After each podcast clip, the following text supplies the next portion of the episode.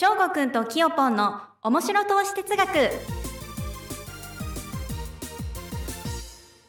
皆さん、こんにちは。それではね、FX ラジオ、翔吾くんきよぽんの面白投資哲学ということで、今週もやっていきたいと思います。翔吾くん、よろしくお願いします。はい、お願いします。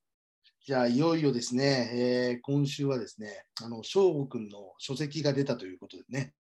そちらの紹介をさせていただきたいと思いまして、えーパンローリングというですね、えーまあ、投資本の、ね、本を出している、まあ、名称がね、たくさん出てる、えーすごい有名なね、パンローリングさんという会社があるんですが、その出版社の方からね、えー新しく本が出ました。えタイトルがトレンドラインゾーン分析というね、タイトルになってまして、えーこちら Amazon とかでもね、購入できるので、ぜひ皆さんね、ご購入いただきたいんですけれども、まあ、実はですね、この本を出すにあたり、まあ、非常にね、長い間の苦労があったということで、今日はね、そのあたりを翔吾君に聞いてみたいなと思いますので、よろしくお願いします。はい、お願いします。はい。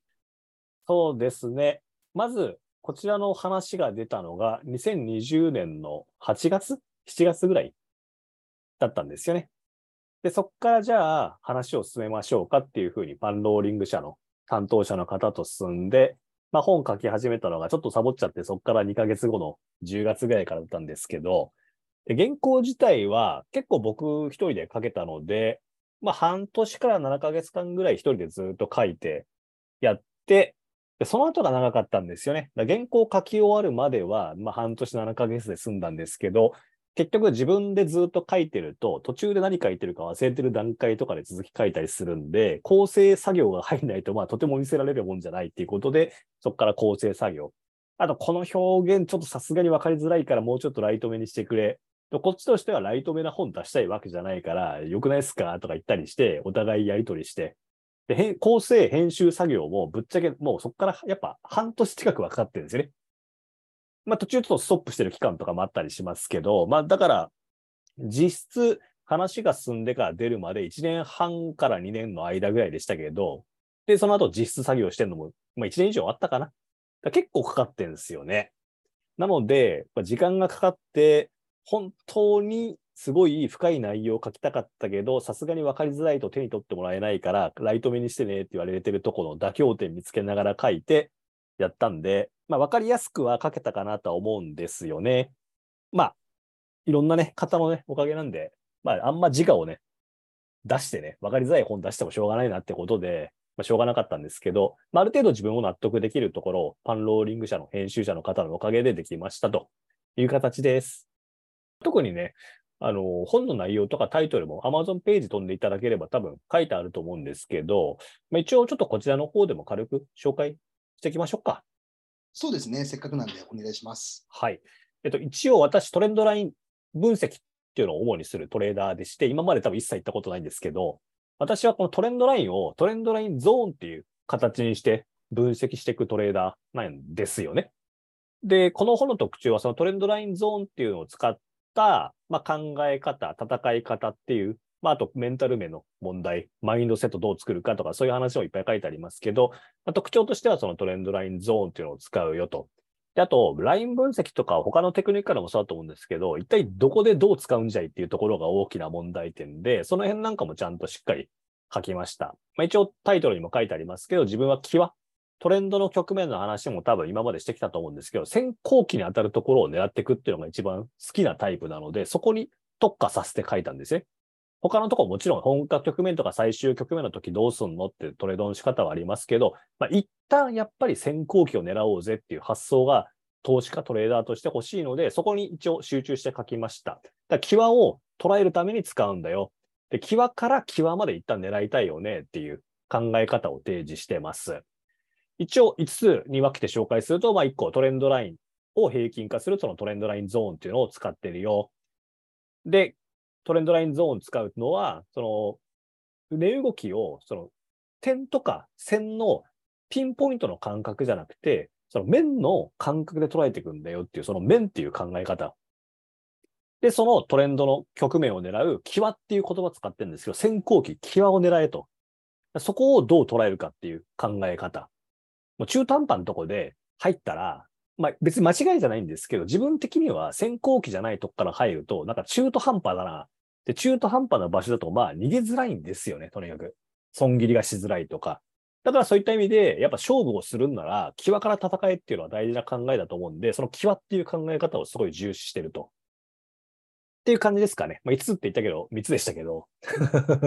そんな感じですかね。いろいろトレンドラインについての本っていっぱいあると思うんですけど、あの、トレンドラインっていろんな引き方あるのに、全部トレンドラインっていう言い方で区別されてないんですよ。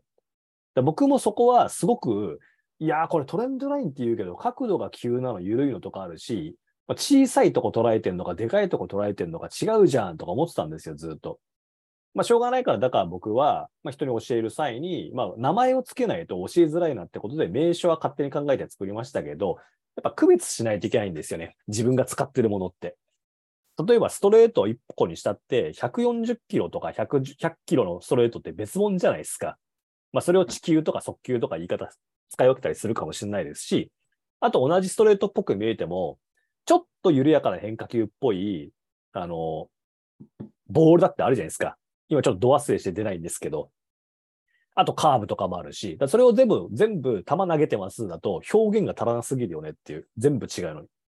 そういったのは自分は考えてたんで、トレンドラインについての名称、区別、分類分け、どう使う、どういう意図があるのかっていう、そこまで書いてありますと。今まで私が軽く見てきた本の中で、そういう書き方してくれてる人いないから、マジで困ってたんですよ。で、マジで困ったから自分で考えたと。ちょっとマニアックな本になってるかもしれません。ただこれでも私の中だと基礎中の基礎だから、まあ、まずこれ分かってないといけないっしょっていうとこだけ書きました。それでも多分他の本よりかは深く書いてあると思いますけどね。